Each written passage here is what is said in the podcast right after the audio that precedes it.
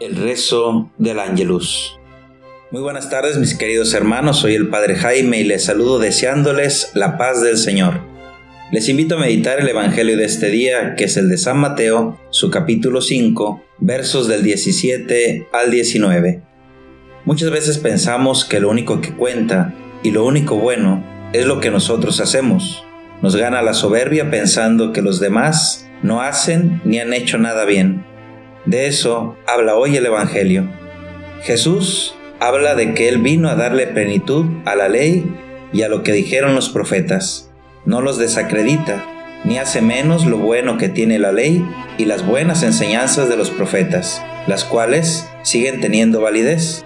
Pero su enseñanza completa y plenifica lo antes dicho, ya que Él es el Hijo de Dios y para eso fue enviado, para dar plenitud a la obra del Padre. Valoremos lo que otros han hecho antes que nosotros. Aprovechemos lo bueno que nos han dejado. Y esto vale, por ejemplo, para reconocer y agradecer lo que nuestros abuelos, nuestros padres, nuestros mayores nos han brindado. Pero también vale para nuestros trabajos o cuando nos toca asumir una nueva responsabilidad. Nunca desacreditemos a los demás por envidia o por sentirnos superiores todos podemos aportar algo bueno. Que así sea. El ángel del Señor anunció a María y concibió por obra del Espíritu Santo. Dios te salve María, llena eres de gracia, el Señor es contigo. Bendita eres entre las mujeres, y bendito es el fruto de tu vientre Jesús. Santa María, Madre de Dios, ruega por nosotros los pecadores, ahora y en la hora de nuestra muerte. Amén. He aquí la esclava del Señor hágase en mí según tu palabra.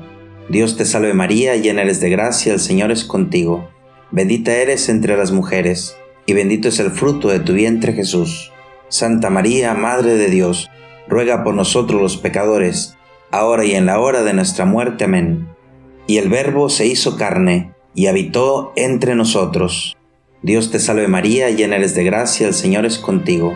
Bendita eres entre las mujeres, y bendito es el fruto de tu vientre Jesús. Santa María, Madre de Dios, ruega por nosotros los pecadores, ahora y en la hora de nuestra muerte. Amén. Ruega por nosotros, Santa Madre de Dios, para que seamos dignos de alcanzar las promesas de nuestro Señor Jesucristo. Amén. Oremos.